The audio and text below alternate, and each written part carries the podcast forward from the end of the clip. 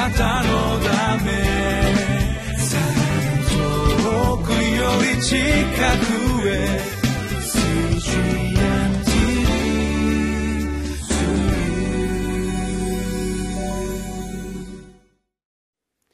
皆さんこんにちは。10月26日金曜日リビングライフの時間です。私は日本キリスト教団深沢教会牧師の斉藤敦と申します。本日も神が与えてくださった御言葉から生きる道を探ってまいりましょう。本日私たちに与えられました御言葉は旧約聖書歴代史第2一章一節から十七節です。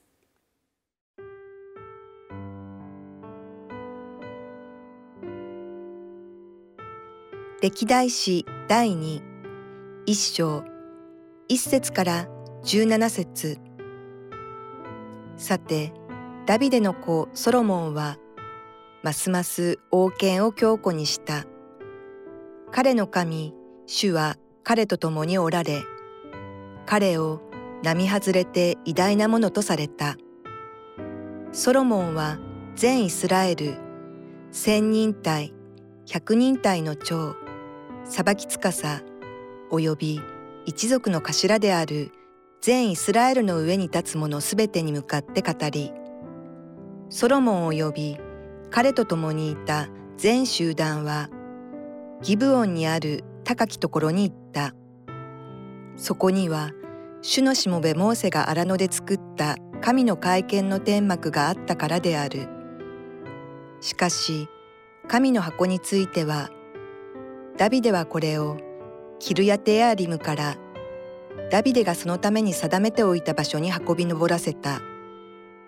箱のために天幕をエルサレムに貼っておいたからである。また、フルの子、ウリの子のベツァルエルが作った聖堂の祭壇を主の幕屋の前に置き、ソロモンと改宗は主に求めた。ソロモンはそのところで主の前にある聖堂の祭壇の上に、その段は会見の天幕のところにあった生贄を捧げた。すなわち、その上で一千頭の全焼の生贄を捧げた。その夜、神がソロモンに現れて彼に仰せられた。あなたに何を与えようか願え。ソロモンは神に言った。あなたは私の父ダビデに大いなる恵みを施されましたが、今度は父に代わって私を王とされました。そこで今、神主よ私の父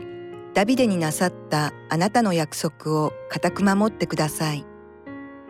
あなたは血の塵のようにおびただしい民の上に私を王とされたからです。今知恵と知識を私にください。そうすれば私はこの民の前に出入りいたします。さもなければ誰にこの大いなるあなたの民を裁くことができましょうか。神はソロモンに仰せられた。そのようなことがあなたの心にあり、あなたが富をも財宝をも誉れをも、あなたを憎む者たちの命をも求めず、さらに長寿をも求めず、むしろ私があなたを立てて私の民の王としたその民を裁くことができるようにと自分のために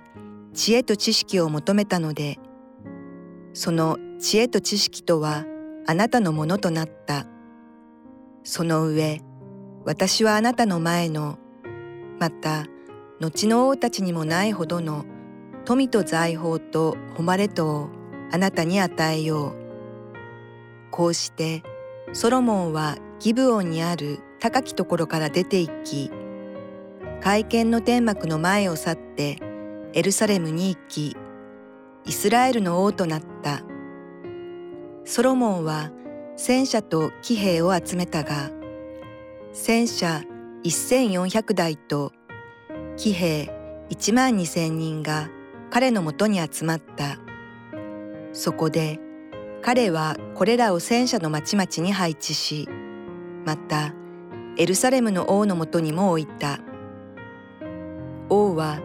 銀と金とをエルサレムで石のように用い、杉の木を低地のイチジクグアの木のように大量に用いた。ソロモンの所有していた馬は、エジプトとケベの輸出品であった。それは王の御用達が代価を払ってケベから手に入れたものであった。彼らはエジプトから戦車を銀600、馬を銀150で買い上げ輸入していた。同様にヘテ人のすべての王もアラムの王たちも彼らの仲買で輸入した。本日から私たちは旧約聖書の歴代史第2を共にいただいてまいりたいと思います歴代史第1では神が人間を作られたその歴史。そしてその人間を組織させイスラエルという国民へと導いていったことを私たちはいただくことができました。そしてイスラエルにとってその歴史の最高潮となったダビデ王の時代を過ぎ私たちはダビデの子であるソロモンがイスラエルの王として立ち神の恵みに立ったその物語を共に読んでまいりたいと思います。私たちにとってソロモン王に対してどのようなイメージがあるでしょうか？私はもしかしたら非常に俗っぽい言葉であるかもしれませんけれどもやはり多くの財産に恵まれた王であるというそのような思いがあります。ソロモンは非常にその経済的にですね恵まれていたこれは私たちが今この世の中で生きるときにやっぱりその人間が成功したかどうかということを示す一つのバロメーターとしてこう測られるということをよく知っています。一代にして巨万の富を築いたいわゆる財界人そのような財界人を人々は称賛します。そしてその人々の生き方というものはしばしば、えー、本にして出されることもあります。今アメリカ合衆国の大統領であるドナルド・トランプさん。あの方も不動産王としてその巨大な富を築き上げた。そして彼の生き方というものはやっぱり多くの書物に記されているわけです。そして彼はついにアメリカ大統領として就任しいわゆるアメリカ合衆国を支配する立場になりました。私はここで言いたいのはトランプ大統領が素晴らしいということを言いたいわけではありません。世の中はそのような巨万の富を築いた人をやはりもてはやしそして持ち上げる傾向にあるということを申し上げたいのです。だからそういう意味で言えばですねこの旧約聖書のダビデに継いだ王であるソロモンもその富を築いた人物としてやはり持ち上げられることが大いに可能となるわけです。そしてもし人々がソロモンの生き方はどのようなものであったのかということを知ろうと思う時にそのことを知る人たちが書物に記すことができたでしょう。実はもうその書物はすでに与えられている。それは一体何かというと聖書なんですね。ですからソロモンの生き方がどのようなものであったのかというのを私たちが知る上で聖書を読むならばそこにソロモンがどのような思いを抱いていたかが明らかになっていくのです。今日私たちに与えられた御言葉の一章一節の中にはますます王権を強固にされたダビデの子ソロモンについて書かれています。そしてこの冒頭にソロモンはどのような生き方をしたかということを一言で言うとどのような言葉で表現できるかについて明らかにしています彼の神主は彼と共におられ彼を並外れて偉大なものとされたとあります。私たちはここで一番大事な言葉は一体何かということを学びます。普通この世の中の偉人はその人物が何をしたかということを書きます。どのように生まれどのような能力がありどんな学校を卒業してどういう仕事をしてそれにどんなエピソードがあったかをその人を主人公にして書くんです。でもソロモンの物語の主人公はソロモンではありません。じゃあ誰でしょう？それは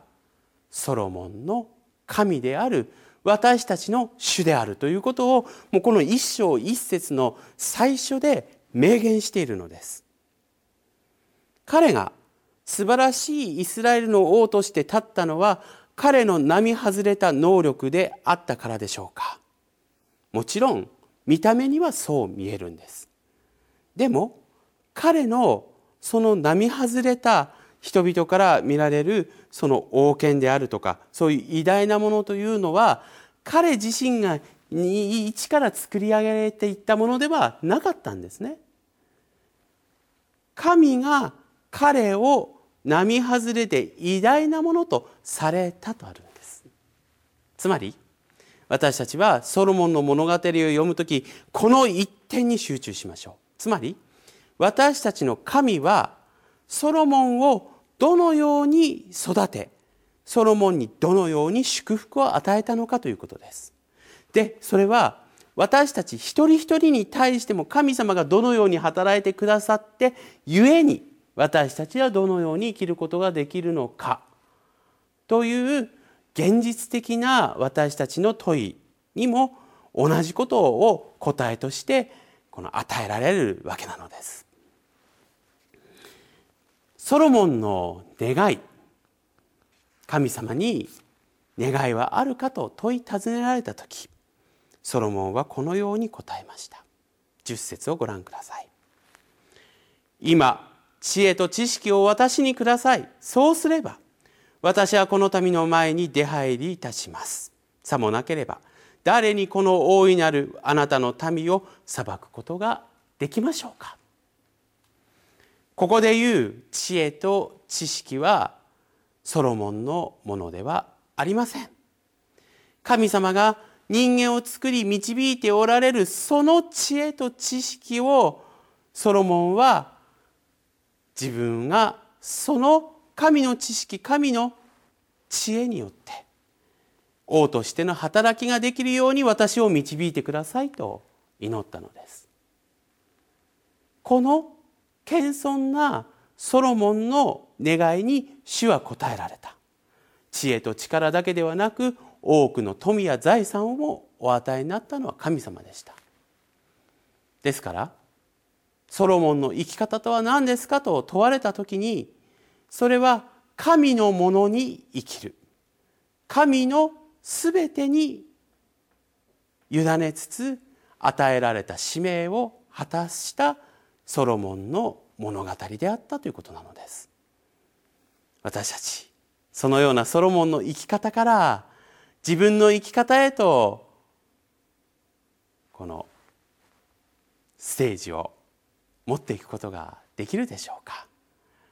ぜひこれから続くソロモンの物語に耳と心を傾けてまいりたいと思います。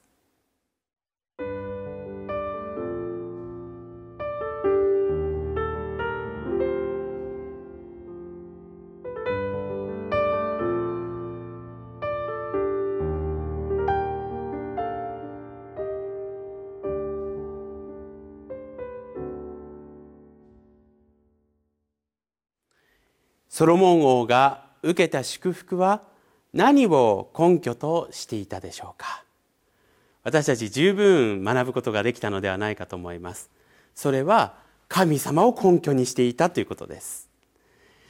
そしてソロモンはそのことを具体的にどのように表したか？2節から6節の部分にはソロモンが神殿で神に礼拝を捧げたことが描かれています。つまり神様を根拠にするためにソロモンは具体的に礼拝を捧げたということを私たちは今日御言葉から知ることができます。私たちが自分の能力であるとか自分のその持ったされているものそのようなものに頼ることのない生き方。それは神の見舞いに礼拝することによってそれが全て神様のものであるということ。私たちは知ることができるのです。ぜひ神を礼拝する生活を通してそのことを祝福として受け取ってまいりましょう。それではお祈りいたします。私たちに祝福を与えてくださる神様すべてはあなたのものです。あなたが私たち一人一人にご自身の持ち物を分け与えてくださり祝してくださったこの恵みを感謝いたします。どうぞ私たちあなたのものに生きるものとしてその与えられた日々を喜びつつ暮らすものとさせてください。イエス・キリストの皆によってこの祈りをお捧げいたします。アーメン。あなたのため遠くより近く